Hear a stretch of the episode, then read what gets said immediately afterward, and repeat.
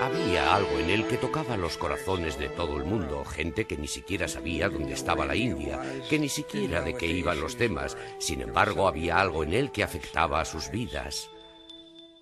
Era un hombre de muchas caras. Tenía un tremendo sentido del humor y a veces parecía bastante irrespetuoso e incluso también a veces malicioso. Líder de un quinto de la humanidad. Poseía esa extraordinaria capacidad para hablar ante una inmensa muchedumbre, como si se estuviese dirigiendo a cada uno personalmente. Padre juguetón y amigo. En algunas de las caricaturas que hicieron de él le representaron con cara de mono y el abuelo solía reírse de aquello y hacía chistes y decía, aquí está tu mono. Inspiración de futuras generaciones. Gandhi sintió que la no violencia exige una convicción muy fuerte y el obstáculo mayor para ello es el odio. Rebelde por una causa justa. Él decía, sí, iremos a la cárcel. Haremos votos a Dios de que iremos a la cárcel y nos quedaremos hasta que retiren esta ley. Y un mártir dispuesto a morir por su país. Él comentaba a un amigo que sabía que moriría a manos de un asesino y le decía que cuando esto ocurriera, él aceptaría esa bala con valor, con el nombre de Dios en los labios. Y solo entonces creería que era un auténtico Mahatma. Mahatma Gandhi, peregrino de la paz.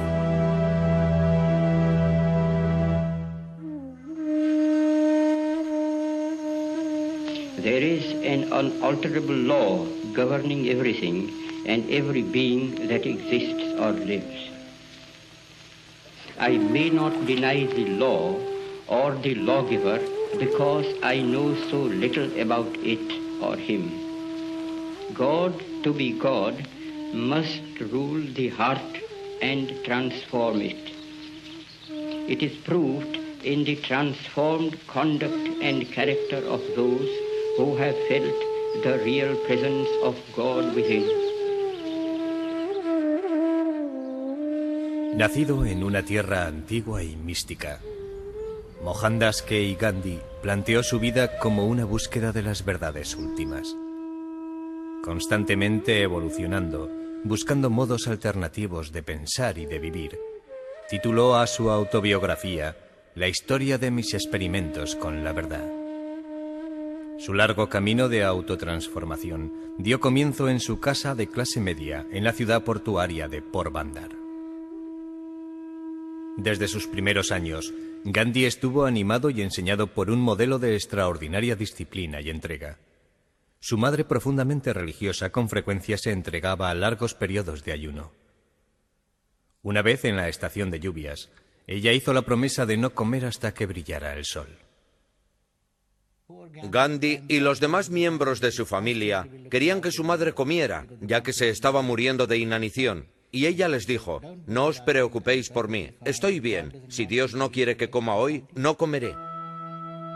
Gandhi reverenciaba a su madre por su santidad, pero aún no estaba preparado para seguir su ejemplo.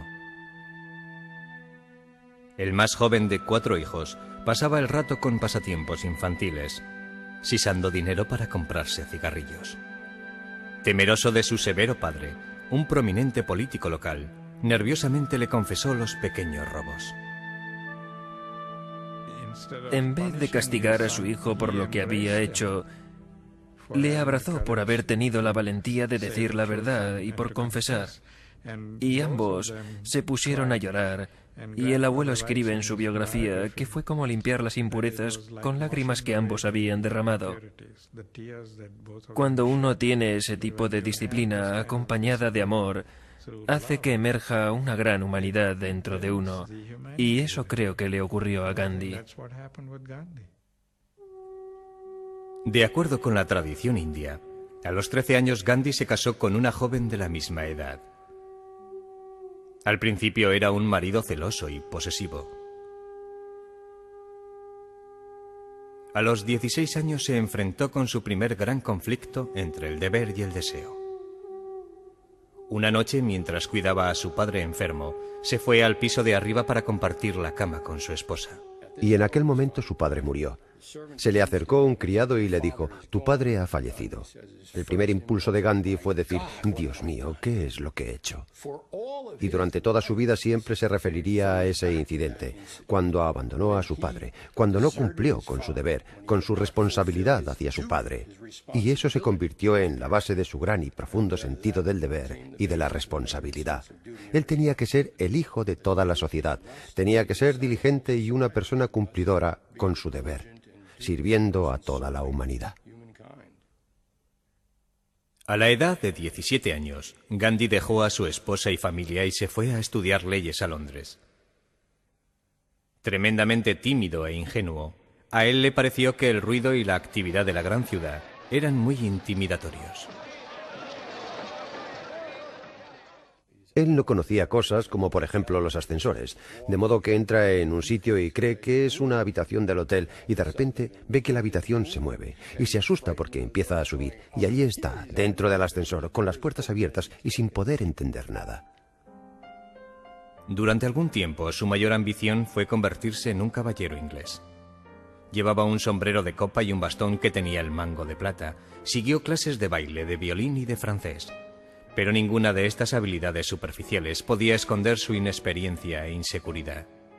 Incluso después de haber obtenido una licenciatura en Derecho, tenía dudas de su capacidad de ponerla en práctica.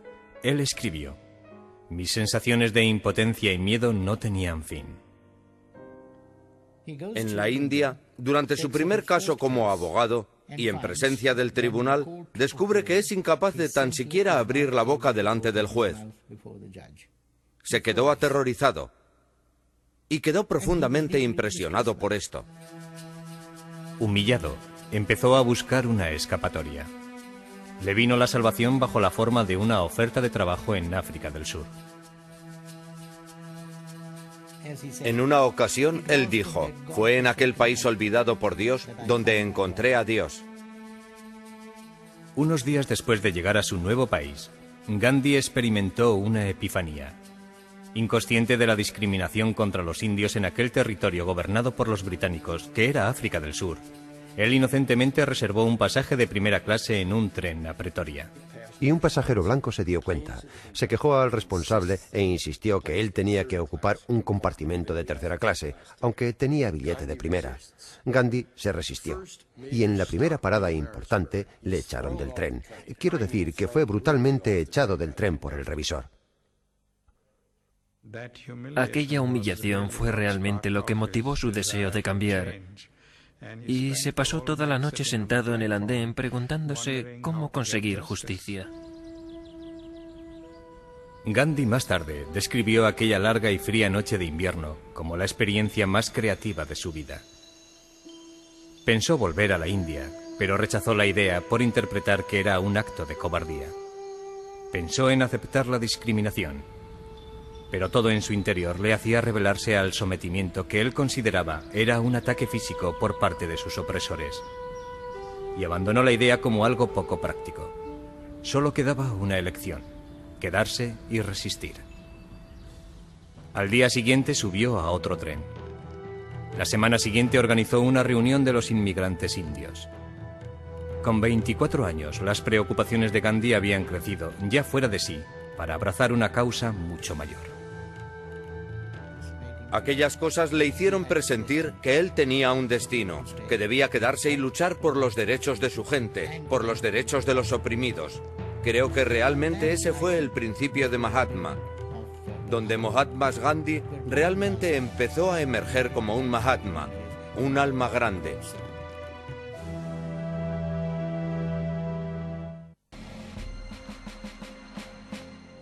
En la Sudáfrica de 1890, tanto los africanos como los indios soportaban los caprichos de sus amos blancos, viviendo bajo leyes que les negaban el derecho al voto, a la posesión de propiedad e incluso a andar por la calle una vez que había oscurecido. Dedicado a encauzar aquellos malos actos, Gandhi fue tremendamente ingenuo en la manera de comportarse en la política.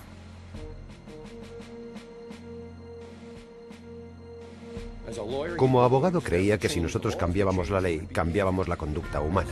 De manera que desde 1893 a 1906 se ve en los tribunales obligado a hacer algo. Pero el problema es que los británicos eran mucho más arrogantes todavía. Y si él cambiaba una ley, otra la sustituía, de manera que la discriminación funcionaba de otra manera. Victimizado por los sudafricanos blancos, Gandhi tomó la resolución de actuar como una fuerza unificadora. Empezó a desarrollar las comunidades de gente de diferentes razas y religiones, todos juntos para vivir como iguales. Insistía en tratar a su propia familia, que pronto incluyó a cuatro chicos jóvenes, no de diferente manera que a los demás.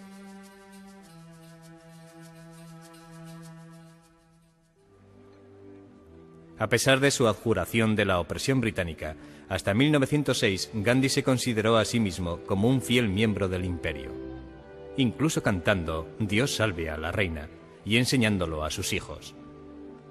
Tan leal, de hecho, que cumplió el servicio como camillero para las tropas británicas en la guerra de los Boers y en el levantamiento de los Zulúes en 1906. Realmente fue la experiencia en la guerra Zulú la que le llevó muy cerca de la violencia inhumana, porque fue justo entonces cuando cayó en la cuenta de que aquella guerra no era simplemente una guerra entre dos pueblos, sino que era una auténtica masacre. Recordaba cómo las armas británicas mataron a los zulúes armados con lanzas. Vio el placer que los soldados sentían al matar y recogió los cuerpos de los muertos y de los heridos que habían sido abandonados para que muriesen en su agonía. Empieza a pensar que los tulúes son dominados de esa manera por los británicos. ¿Qué es lo que significa la dominación? Cuando piensa en su propia dominación, en su familia, y particularmente de su esposa, él se había casado a los 13 años y había sido a veces lo que él llamaba un marido cruel, celoso y dominante. Y es fascinante el modo de pensar que le había sugerido la revuelta zulú, al ver cómo los británicos dominaban a los zulúes. Y eso se lo aplica a él mismo. ¿Hasta qué punto yo soy culpable de este tipo de conducta dominadora en mi propio matrimonio y en mi relación con Casturba?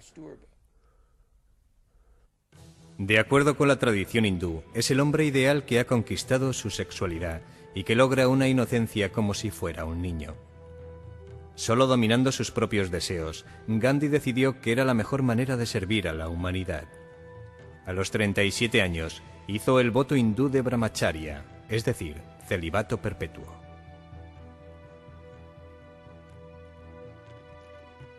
De esta manera era totalmente puro. Si no había impureza, no habría violencia ni tampoco agresividad en su entorno. En 1906, inmediatamente a continuación, sufrió su transformación personal con una asombrosa perspicacia en la política. Se habían decretado nuevas leyes por las cuales todos los indios deberían quedar registrados y dejar sus huellas dactilares. Dichas leyes incluían el que las mujeres indias tenían que desnudarse para que la policía blanca pudiera marcar los cuerpos de tal forma que los números quedasen registrados. Irritados unos 3.000 indios se reunieron en Johannesburgo para planificar una campaña de acción. De repente, al fondo de la sala, un mercader musulmán llamado Ayib Mujib se pone de pie y agitando su puño dice, Por Dios, iré a la cárcel antes de obedecer esta ley. Gandhi antes no había pensado en aquello, no había pensado en ir a la cárcel, pero instintivamente supo que esa era la manera de actuar. Se levanta y dice, haremos un voto a Dios, porque iremos a la cárcel y estaremos allí hasta que retiren esta ley. El discurso de Gandhi supuso un acto masivo de desobediencia civil, que no tenía precedentes en la historia. Siguiendo sus directrices, los que protestaban resistieron valientemente los golpes repetidos de la policía, aceptando su sufrimiento sin responder a las provocaciones.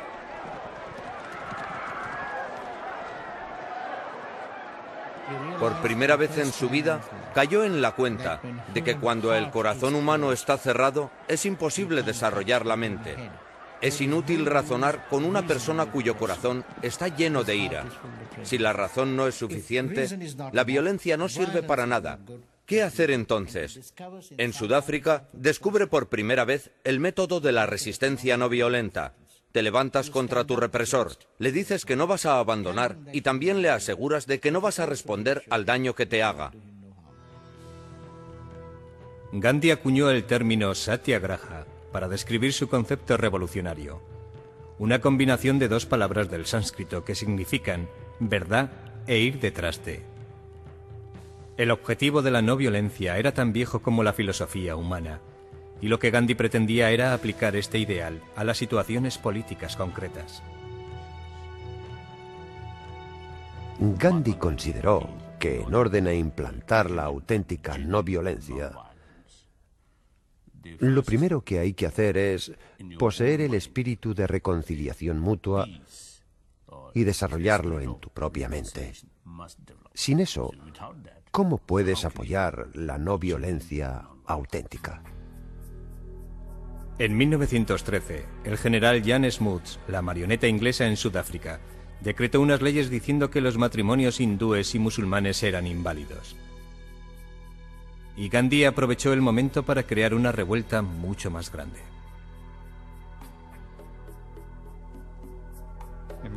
El abuelo, como de costumbre, llegó un día a casa y le dijo a la abuelita que ya no era su esposa, eres mi concubina. Ella se quedó alucinada y dijo, ¿de qué estás hablando? Y él le explicó de que esto es una ley y así nuestro matrimonio no es reconocido y estamos viviendo juntos ilegalmente.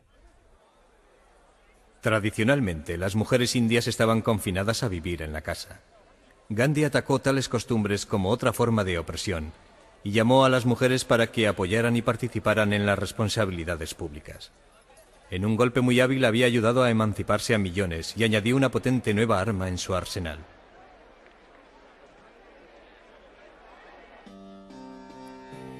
Las leyes referentes al matrimonio originaron una huelga nacional. 50.000 obreros se sumaron a la causa dejando sus trabajos. El general Smuts echó marcha atrás retirando las leyes que afectaban a los matrimonios.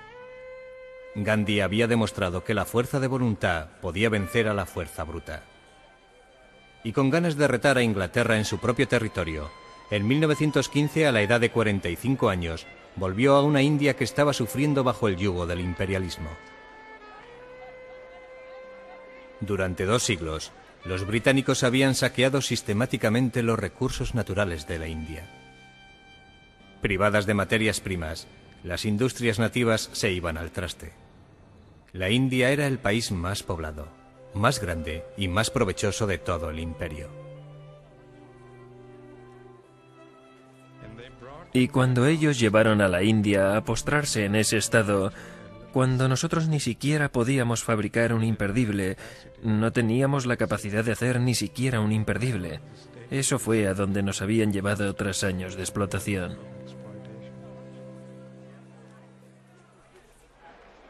En 1915, 300 millones de indios estaban sometidos a 100.000 invasores ingleses. Nunca en la historia tan pocos habían regido a tantos y desde tan lejos. Desesperados, temiendo no recuperar nunca su libertad, los indios colaboraban en su propia esclavitud, dando soldados y policías para reforzar el poder de sus blancos amos. Gandhi retó a sus compatriotas a que resistieran diciéndoles que aquellos que se comportaban como gusanos tenían que esperar que los pisotearan. Él dijo, ¿cuándo aprenderemos a rebelarnos contra nosotros mismos? Nos hemos convertido en personas tan dependientes que tenemos incluso que aprender a rebelarnos contra nosotros mismos. Tenemos que liberarnos de la dependencia. Nosotros no podemos rebelarnos contra el gobierno si no aprendemos antes a rebelarnos contra nosotros mismos. Una y otra vez, las autoridades británicas, con muy poco juicio, cayeron en manos de Gandhi provocando a la opinión pública. En 1919 protestó contra unas nuevas leyes, incitando a que se celebrara una huelga nacional.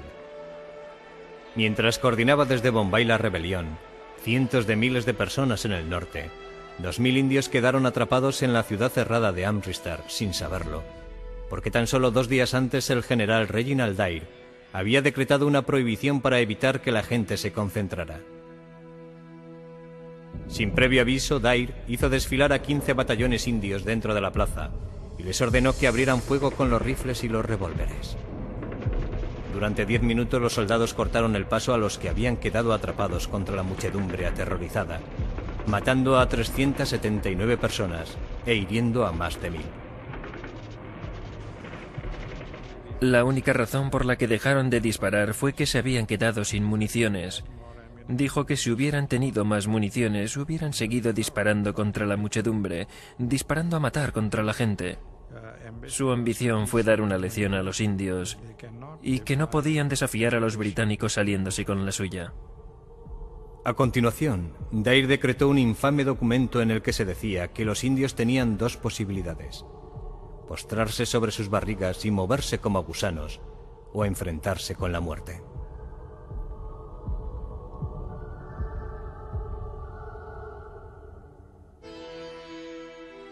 Los indios enfurecidos gritaron buscando venganza.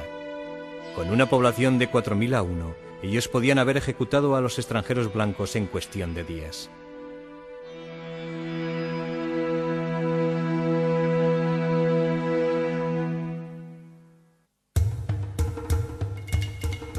La masacre de Anristar en 1909 amenazó con acabar en un baño de sangre, tanto entre los británicos como entre los indios que pedían venganza. Gandhi salió a la palestra y dijo que no, no podemos hacer a los británicos lo que el general Dyer ha hecho con nosotros. Nosotros les tenemos que demostrar que podemos ir más allá de ese tipo de odio. Él nunca permitió a nadie que pensara que los británicos eran enemigos, decía, no son nuestros enemigos, ellos son nuestros amigos y necesitan liberarse tanto como nosotros. Durante los tres años siguientes, Gandhi transformó la causa nacionalista india en un movimiento de masas. Supo construir por la ira generada en Amritsar la unión entre los hindúes y los musulmanes, entre el obrero y el mercader. Y se ganó el afecto de los indios comunes, haciéndose uno de ellos, vistiendo su misma ropa sencilla, no comiendo mucho y teniendo unas comodidades muy pequeñas, como si fuera el más pobre de los pobres.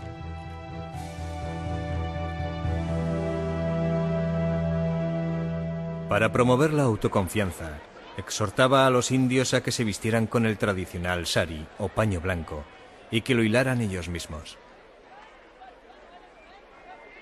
La ropa hecha en Occidente fue arrojada a enormes hogueras. Gandhi dijo que la ropa extranjera significaba nuestra dependencia de Occidente y que nosotros éramos cómplices indirectos de nuestra propia esclavitud.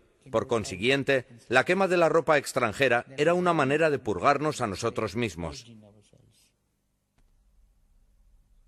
Gandhi insistía en pasarse una hora todos los días hilando tela.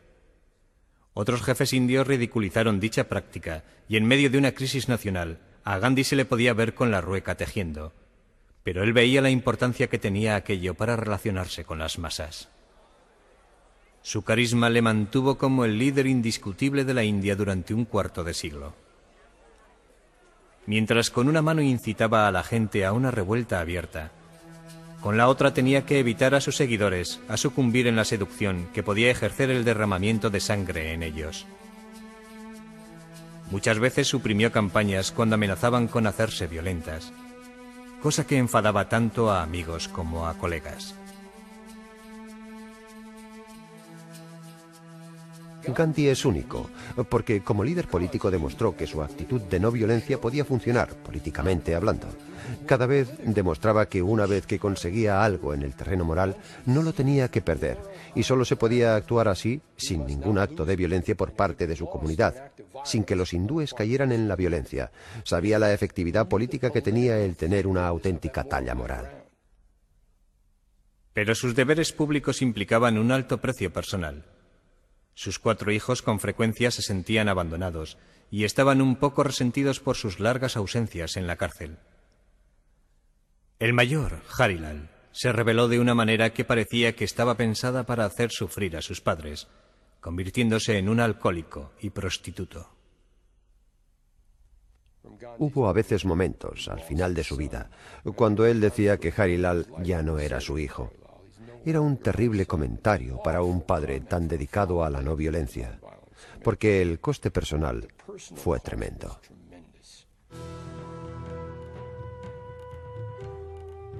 Gandhi sufrió por su hijo, pero ninguna preocupación personal le podía hacer que se olvidara de cumplir su misión de liberar a 300 millones de indios. En 1930, a la edad de 61 años, desveló un nuevo plan muy osado para atraer la atención de Gran Bretaña y para captar la conciencia del mundo. Gandhi se rebeló contra unos impuestos claramente injustos con los que los británicos cobraban por la sal. Era ilegal que los indios elaboraran o vendieran sal, y esa franquicia muy lucrativa estaba reservada a los extranjeros. Planificó una marcha de 385 kilómetros hasta el mar de Arabia para allí elaborar sal. Sus colegas en el Congreso Nacional Indio le pidieron que lo reconsiderara, convencidos de que su esquema iba a fracasar. Los británicos que estaban gobernando en aquellos momentos también tenían confianza de que la vieja Némesis iba a acabar en el ridículo. El 12 de marzo, Gandhi inició la marcha con tan solo 80 seguidores. Y la marcha solo llegó a hacer 16 kilómetros al día.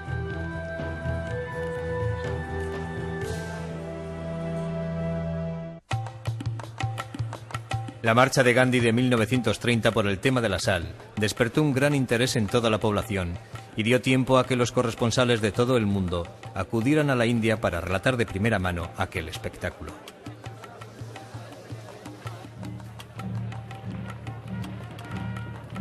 De modo que durante 24 días atravesó cientos de aldeas, creando un escenario político enorme. Y a medida que las noticias fueron extendiéndose, no solo toda la India estaba emocionalmente implicada, sino que también todo el mundo lo estaba. Infinidad de periodistas norteamericanos decían que aquello era realmente increíble.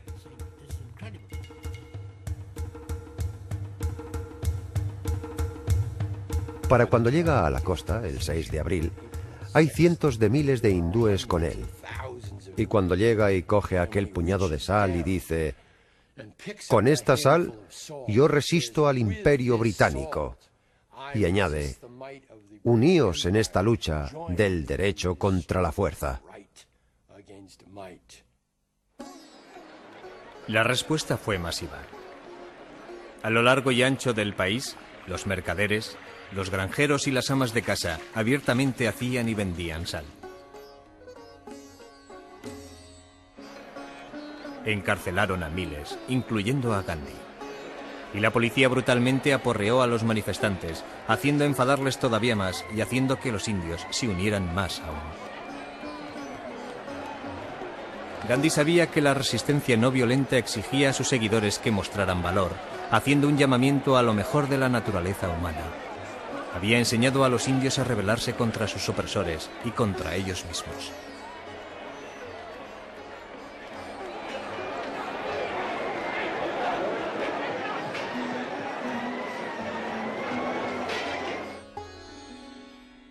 Bajo una intensa presión internacional, el virrey Lord Irwin soltó a Gandhi y le invitó a negociar.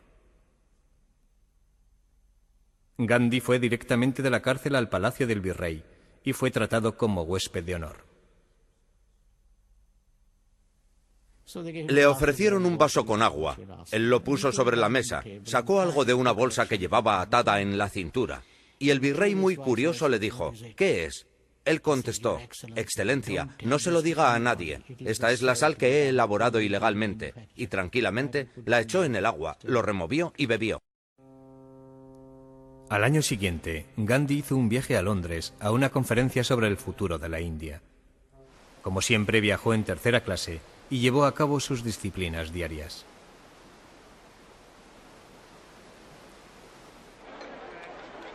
En Londres creó una bonanza de relaciones públicas, permaneciendo con los pobres en la zona este de la ciudad, ganándose el afecto a donde iba.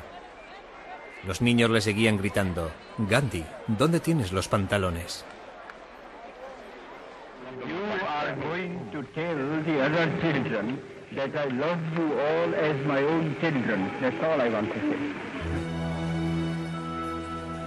Fue invitado al palacio de Buckingham para tomar el té con los reyes y fue criticado por aparecer delante del rey con un trapo que cubría los riñones. Gandhi dijo, ya llevaba el rey lo suficiente para los dos. De vuelta a la India, siguió expandiendo su mensaje a través de la oración diaria y de los mítines.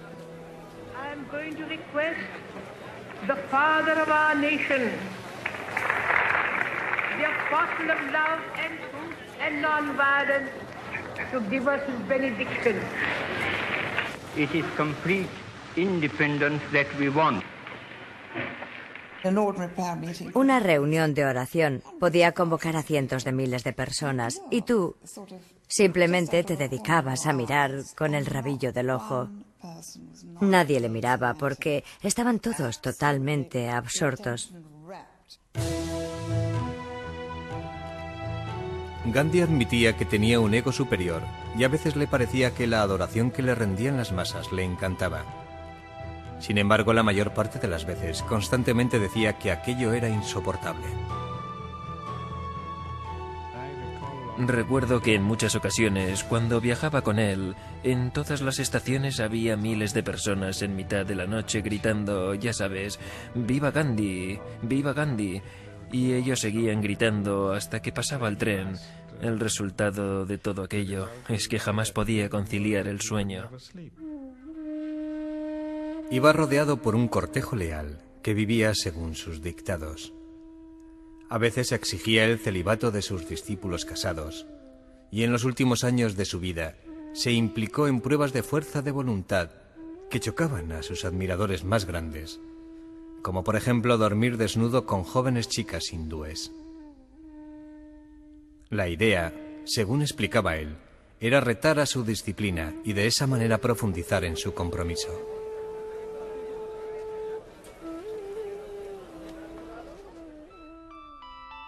Para los indios casi era una deidad.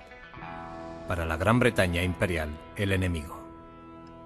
En agosto de 1942 exigió la inmediata independencia declarando, aquí hay un mantra, uno corto y os lo digo, hacerlo o morir.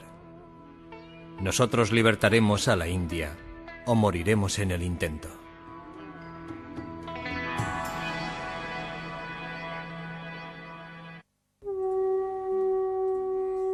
La noche de Gandhi de 1942, cuando dio el discurso famoso de abandonar la India, él y todo el Congreso fueron arrestados.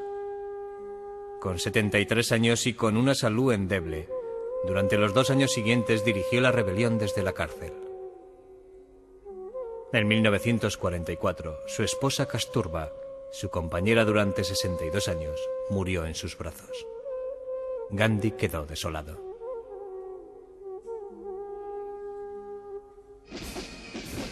Un año más tarde, una Gran Bretaña exhausta admitió que ya no tenía los recursos para gobernar la India. Pero la perspectiva de la independencia trajo consigo viejas divisiones al pueblo. Los hindúes y musulmanes, durante mucho tiempo rivales que mutuamente desconfiaban entre sí, pasaron al odio abierto. La minoría musulmana insistía en tener un país separado que se convertiría en el Pakistán. Tras una larga vida dedicada a unir a la gente, Gandhi vio su querida patria dividida en dos. Creo que la idea de que la India fuese dividida rompió el corazón de Gandhi. A veces no veía soluciones posibles. Su corazón sabía que aquello era lo correcto, pero el mundo con frecuencia no permite que lo justo suceda. Mantuvo la fe en sus principios y pidió a los demás que hicieran lo mismo. Incluso cuando se detuvieron las negociaciones con el virrey, Lord Mountbatten, mantuvo su vieja disciplina del silencio un día a la semana. Mi padre empezó a considerarle como a un santo, pero era alguien que te podía exasperar a la hora de hacer un trato. Fue en aquel momento de crisis cuando mi padre le pidió que acudiera para comentar cosas y estaba totalmente desesperado. La expresión de mi padre cuando Gandhi entró en la habitación con su dedo en los labios fue, oh, no, no puede ser el día del silencio.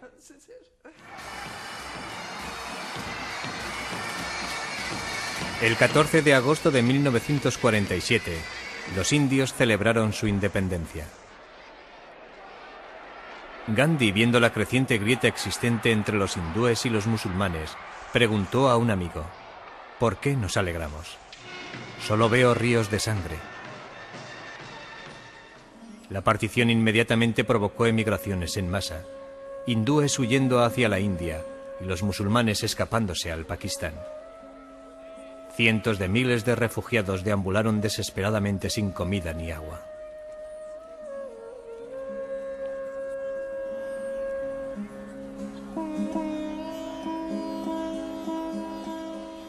Devastadas por las privaciones y rotas por antiguas animosidades, las dos grandes religiones irrumpieron en una masacre mutua. Ambos lados estaban actuando tanto por miedo como por ira. Recuerdo que estaba yo en un andén cuando no había nadie en el tren, pero salía la sangre por las puertas a medida que las abrían. Aquello parecía una carnicería, si no fuera porque aquella carne tenía trozos de ropa encima. Llegaron a perecer medio millón de personas. El horror de Gandhi por tanta carnicería fue potenciado por el complejo de culpa que él sentía. Personalmente había fracasado en convertir a su propia gente a la no violencia. La última vez que hablé con él, le encontré realmente deprimido. Me dijo, no puedo ver nada a mi alrededor. Todo está envuelto en oscuridad. Los hombres se están comportando como bestias. Y añadió, no, peor que bestias, porque las bestias no matan a los suyos. Y dijo, voy a empezar una huelga de hambre hasta que todo esto pare, hasta que los hindúes y musulmanes vuelvan a ser hermanos otra vez. La ira era tan grande entre los refugiados que había enormes manifestaciones que pasaban por las calles diciendo al infierno con Gandhi, que Gandhi se muera. Y al segundo día hubo una contramanifestación muy tímida. Y al tercer día la contramanifestación se hizo más grande y la demostración anti-Gandhi se hizo más pequeña. Hasta que finalmente las calles estaban llenas de gente gritando a favor de Gandhi, y una semana después los musulmanes podían andar por las calles de Delhi con total seguridad. La huelga de hambre de Gandhi rescató a Nueva Delhi, pero en la frontera de la India con el Pakistán se libraba una guerra civil. Él se embarcó en una peregrinación de paz hacia aquella zona rota por el odio, yendo descalzo de aldea en aldea. Aldeas que habían sido saqueadas, soportando a las muchedumbres airadas aguantando las espinas que eran arrojadas a su paso, levantándose a las cuatro de la mañana para luchar contra la creciente ola de miedo y de muertes.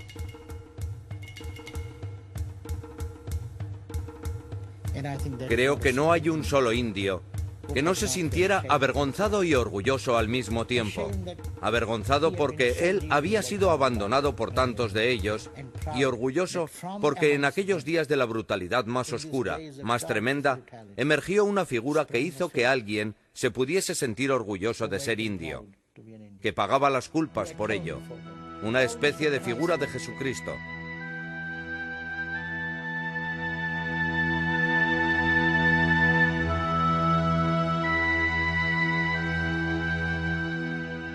Eso fue cuando Gandhi dijo, no hay más que violencia a mi alrededor.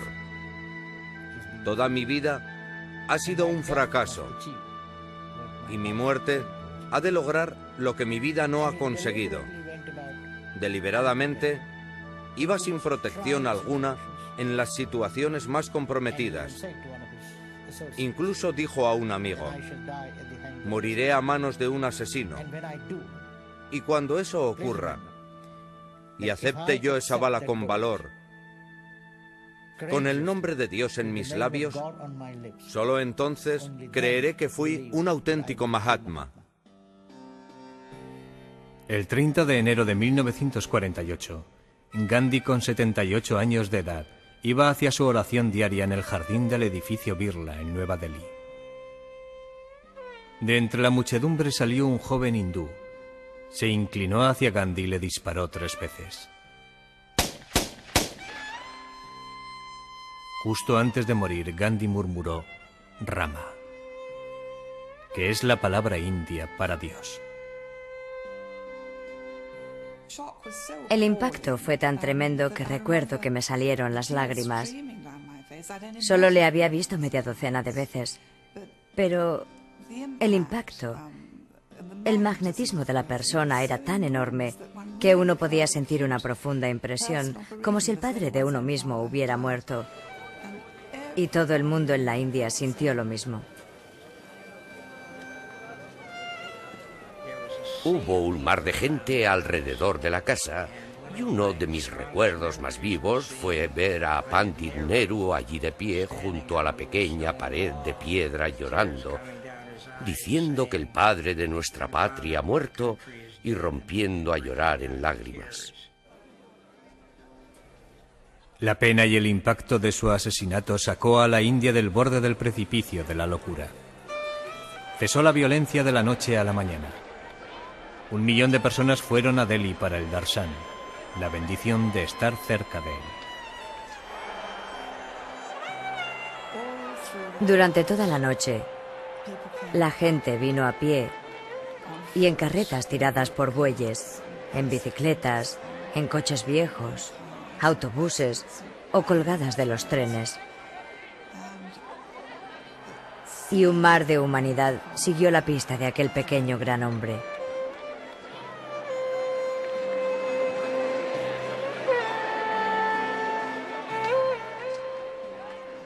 Toda aquella gran masa de gente, un mar de gente, llegó a la zona de la cremación. Y cuando se encendió la llama, creo que tres cuartos de millón de gargantas gritaron Gandhi es inmortal.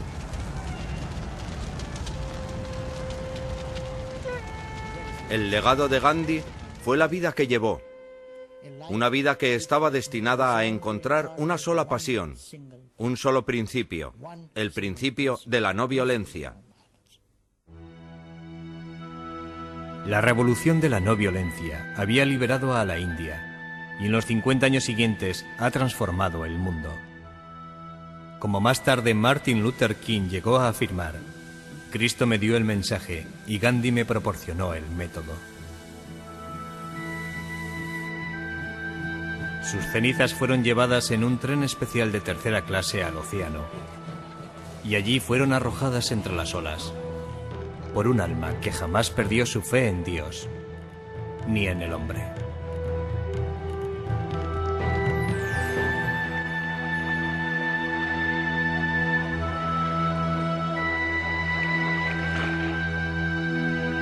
In the midst of death, life persists.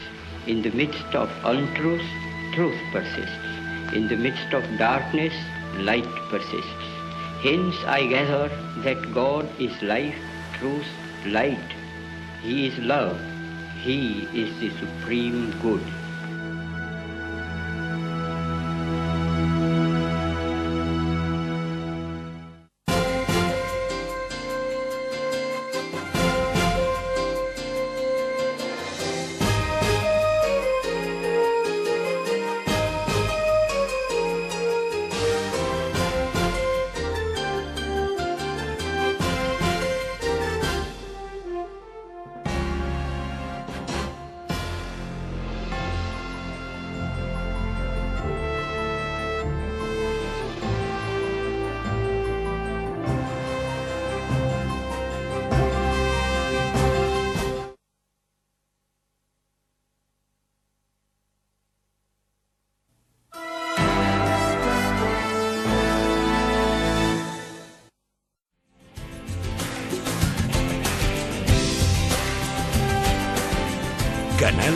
Historia.